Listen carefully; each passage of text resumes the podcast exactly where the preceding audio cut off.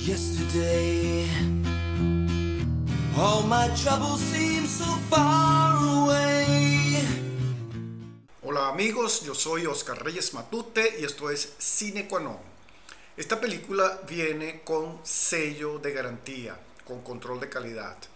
Está dirigida nada más y nada menos que por Danny Boyle, quien ganó el Oscar por aquella maravillosa película llamada Slumdog Millionaire, quien quiere ser millonario, pero para mayor garantía viene de la mano de un guion de Richard Curtis. Curtis hizo Cuatro bodas y un funeral en 1994, Notting Hill en 1999, el diario de Bridget Jones en el año 2001, Love Actually en el 2003 y además fue como el descubridor y el que le escribía los gags a Mr. Bean. Estoy hablando de la película Yesterday, protagonizada por el debutante Himshel Patel y por Lily James, una comedia romántica muy interesante que lamentablemente duró muy poco tiempo en pantalla en Venezuela, creo que estuvo como dos o tres funciones en el trasnocho y realmente no la vi en las otras cadenas de cine, ni en Cinex ni en Cines Unidos.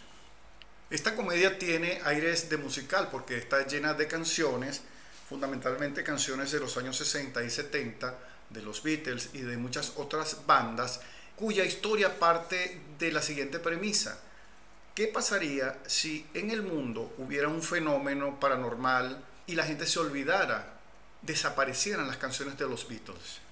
Y no solo eso, sino que quien las recuerda es un cantante de medio pelo, un compositor mediano del montón, que no logra pegar ningún éxito y que ve con asombro que cuando canta Yesterday nadie la conoce y sin embargo se quedan asombrados, se quedan maravillados, conmovidos y dicen que es la mejor canción que han oído en su vida.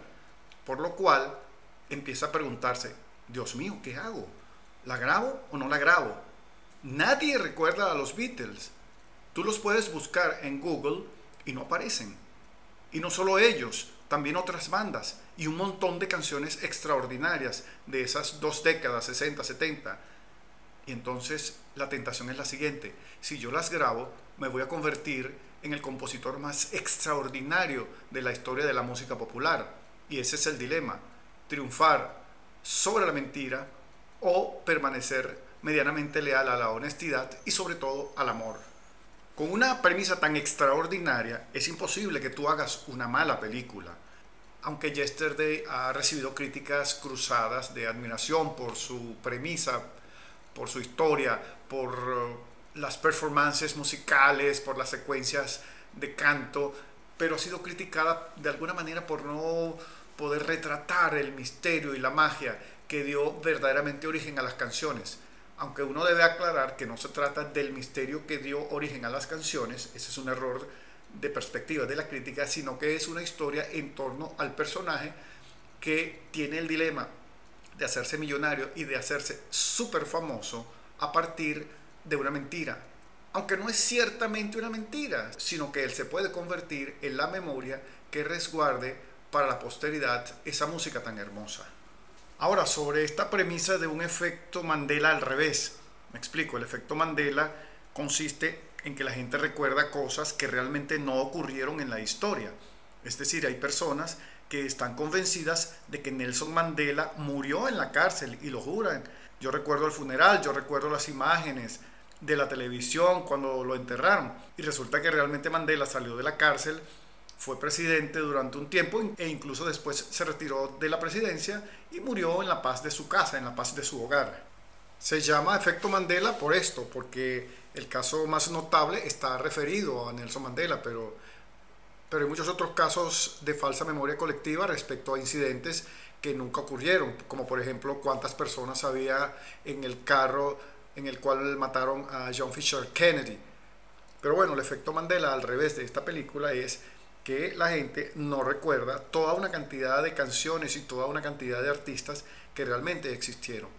Ahora, la magia que tiene esta película es que a partir de una premisa tan buena, construye una comedia romántica clásica, bella, bonita, que curiosamente sí ha sido bien recibida por el público, porque es una película que costó 26 millones de dólares 10 millones de los cuales se le pagaron a los Beatles para los derechos de las canciones, o sea que el resto del presupuesto para los actores y la producción fue de apenas 16 millones de dólares y la película recaudó 148 millones.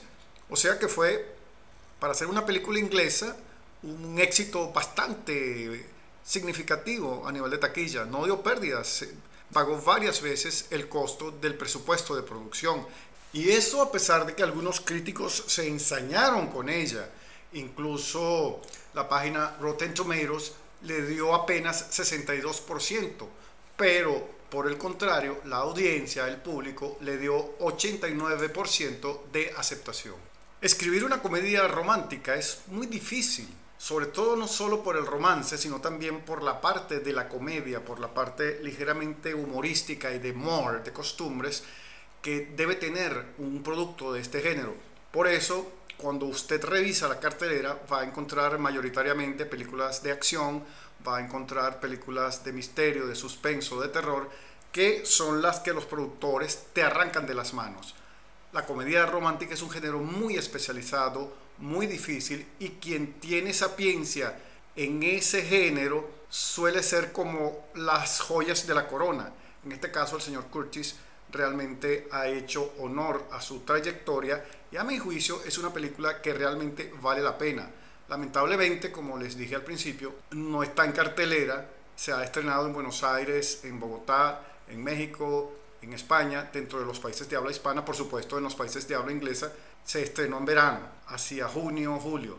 Pero bueno, habrá que verla por otras vías, quizás por televisión, quizás por DVD, eh, o bueno, ya ustedes saben cómo, ¿no? Por internet, que fue como yo lamentablemente tuve que verla porque me habría encantado disfrutarla en la pantalla grande. Esa es entonces mi recomendación de esta semana, la película Yesterday, y los invito a suscribirse a este canal, a este programa Cine Quanon, y nos vemos en una próxima entrega.